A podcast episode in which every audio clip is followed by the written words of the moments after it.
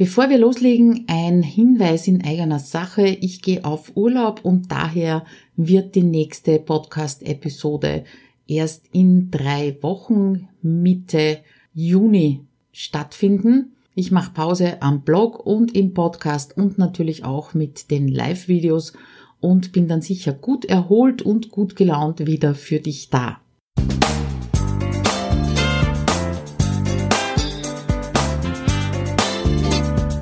Hinein ins Abenteuer Homeoffice, dem Podcast für alle Homeworker, Onliner und alle, die in ihrem Online-Business endlich effizient arbeiten möchten. Schön, dass du dir die Zeit nimmst und dabei bist. Hallo, Claudia Kascheda spricht aus dem Abenteuer Homeoffice und ich freue mich wie immer, dass du dabei bist. Heute mit einem, wieder einmal einem etwas älteren Artikel, den habe ich 2017 im Sommer geschrieben und zwar aufgrund einer Blogparade und da ging es um die coole Führungskraft. Ja, damals 2017 war ich noch angestellt, jetzt bin ich ja seit 01.01.2020 nicht mehr angestellt, nur mehr selbstständig, also nicht mehr in diesem Unternehmen. Und trotzdem möchte ich über meinen coolen Chef berichten, beziehungsweise das, was ich damals über ihn geschrieben habe.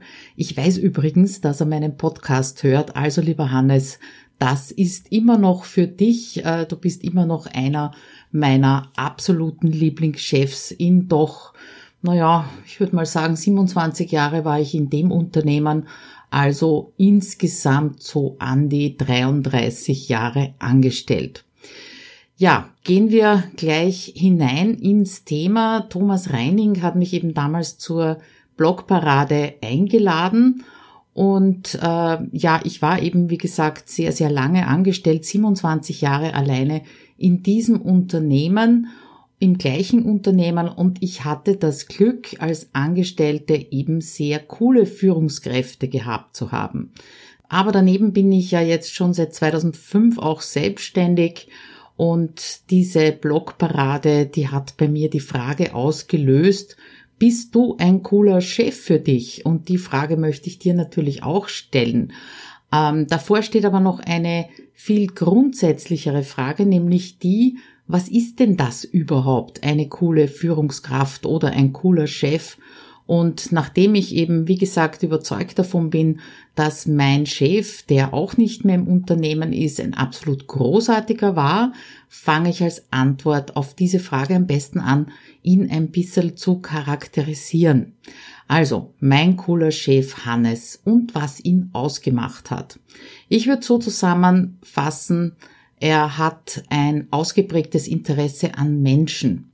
Auf der anderen Seite ist er auch total flexibel im Denken und im Handeln und zwar ohne das Ziel, das Ziel der Abteilung nämlich aus den Augen zu verlieren und er steht 100 Prozent hinter seinem Team. Ich weiß, dass das auch in seiner jetzigen Anstellung ganz sicher noch so ist. Ja, wir haben aber so kleine Anfangsschwierigkeiten miteinander gehabt. Das hat allerdings nicht an seiner oder meiner Person gelegen oder daran, dass ich zehn Jahre älter bin als er, sondern eher an den Aufgabengebieten. Nach meiner Karenz bin ich nämlich zur Stabstelle des Geschäftsführers geworden und habe mich mit diesem Geschäftsführer, eben übrigens auch ein ganz, ganz cooler Chef, ähm, um die Entwicklung von internen Qualitätssicherungstools gekümmert. Ich war ja in der IT-Abteilung. Ja, und diese Aufgabe, die hätte der Hannes eben auch gerne gemacht, die hätte ihm gefallen. Und da ist sie schon, die Flexibilität und seine ausgeprägte Liebe zum Menschen. Ich habe das nämlich niemals zu spüren bekommen. Wir haben 16 Jahre zusammengearbeitet und erst ganz kurz vor seinem Weggang hat er mir das erzählt, dass er das eben auch gerne gemacht hätte. Aber er hat sich das niemals anmerken lassen, hat mich in meiner Entwicklung im, im Unternehmen immer unterstützt und gefördert und sogar in der Selbstständigkeit unterstützt und gefördert und hat also immer ein offenes Ohr für mich gehabt. Natürlich hat er sich in den 16 Jahren auch weiterentwickelt, das ist ganz klar, hat aus Fehlern gelernt. Ich erinnere mich zum Beispiel daran, dass er, äh, ohne mich vorher zu fragen, auf ein bestimmtes CMS, also ein Content Management System gesetzt hat äh, jemand anderer hat die Schulung bekommen, der war dann anderweitig sehr beschäftigt und ich habe den Auftrag bekommen, das umzusetzen. Und ich hab's gehasst. Ich habe wirklich in diesen Monaten, in denen ich äh, an dem Projekt arbeiten musste, ernsthaft dran gedacht zu kündigen. Und nachdem das dann fertig war, natürlich habe ich es fertig gekriegt, wenn auch mit viel Zähneknirschen, da habe ich ihm auch genau das gesagt. Und etwas später, waren die sicher ein paar Jahre später, äh, wollte er eine neue Entwicklungsoberfläche einsetzen. Und was hat er gemacht? Er hat mich gebeten, mir das in einem Eintagesworkshop anzuschauen und dann zu entscheiden, ob mir das Spaß machen könnte und wie wir das einsetzen sollten. Das war also das Learning beziehungsweise seine Reaktion drauf. Und das bedeutet, er hat eben sehr schnell gelernt, wie man mich motivieren kann. Ja, sein Interesse hat auch dazu geführt, dass er wirklich meinen gesamten Weg in der und in die Selbstständigkeit eben verfolgt und unterstützt hat mit tollen Gesprächen, mit Widerworten, mit Verständnis und auch mit Unverständnis, weil diese Online-Welt so, äh, wie sie eben im Online-Business abläuft, für ihn nicht so selbstverständlich war, obwohl er die IT geleitet hat. Ähm, aber alles davon war wirklich auch für meine Entwicklung sehr wichtig. Und wie cool ist das, wenn der eigene Chef eben den Podcast hört? Und das hat er von Anfang an gemacht. Ja, auch mit meiner Arbeit beziehungsweise mit meiner Situation in Homeoffice hat es nie Schwierigkeiten gegeben. Und jedes Mal, wenn er mich angerufen hat, kam zuerst, hast du gerade Zeit? Und das hat mir immer Wertschätzung und Akzeptanz gezeigt und gleichzeitig auch das absolute Vertrauen, das er meinen Kollegen und mir entgegengebracht hat.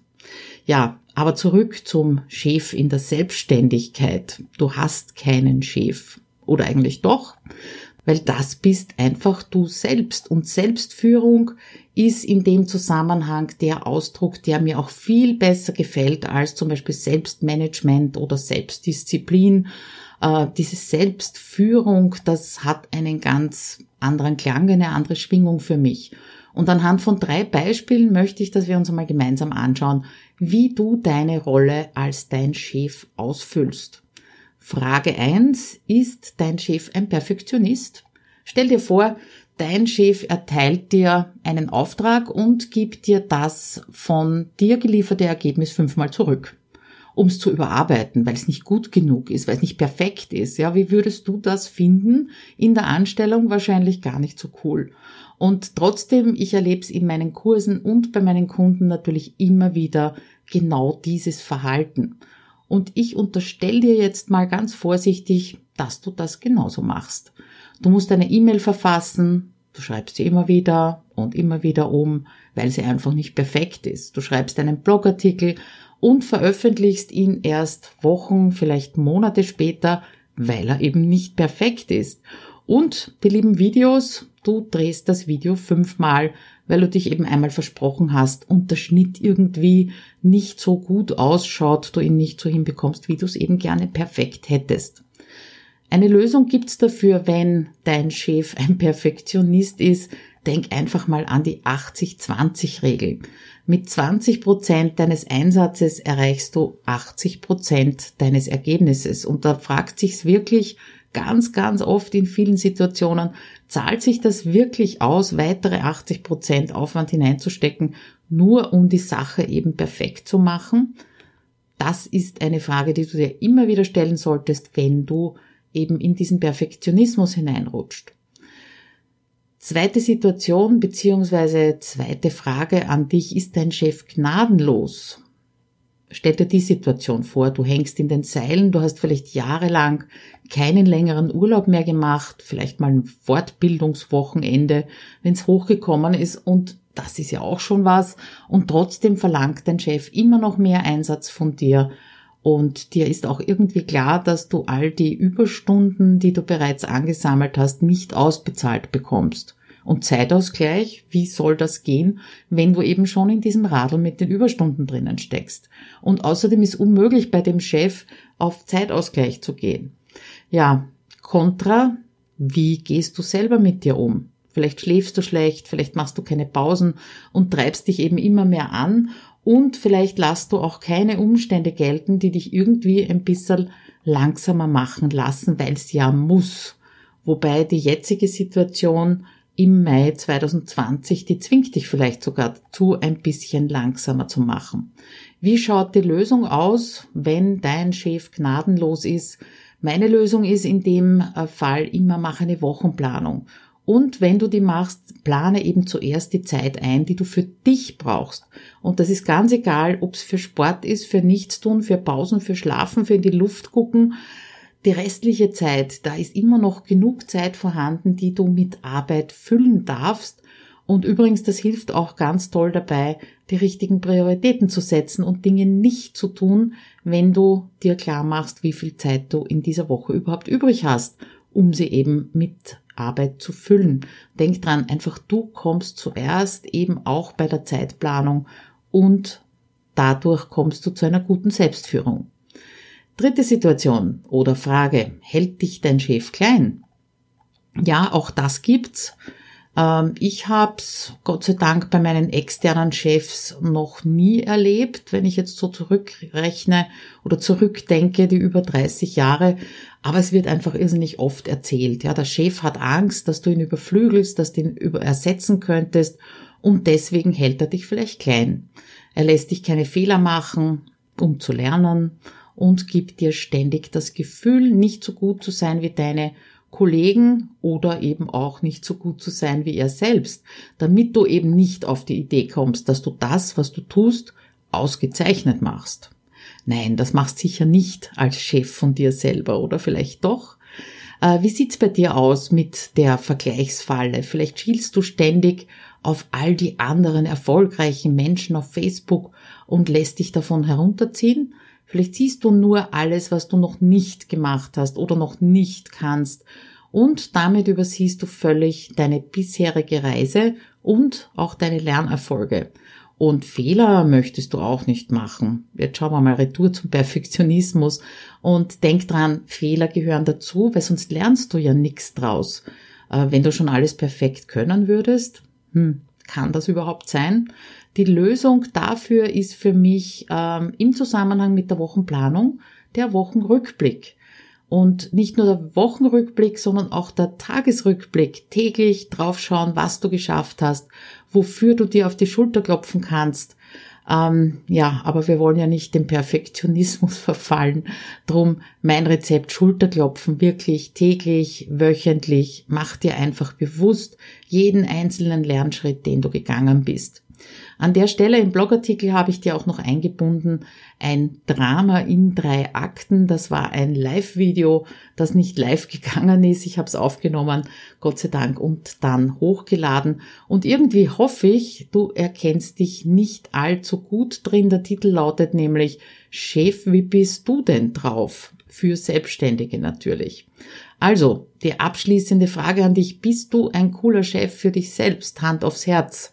Wenn du als Angestellter solche Chefs hättest, wie du jetzt gerade bist, würdest du lange in dem Unternehmen bleiben oder eher nicht? Und natürlich, das ist jetzt überzeichnet, genauso wie es vielleicht auch in dem Video, in dem Drama in drei Akten leicht überzeichnet ist, aber so ein Funken Wahrheit, der könnte schon drin stecken. Und unterm Strich kümmern sich in der Selbstständigkeit und im Homeoffice niemand um dich.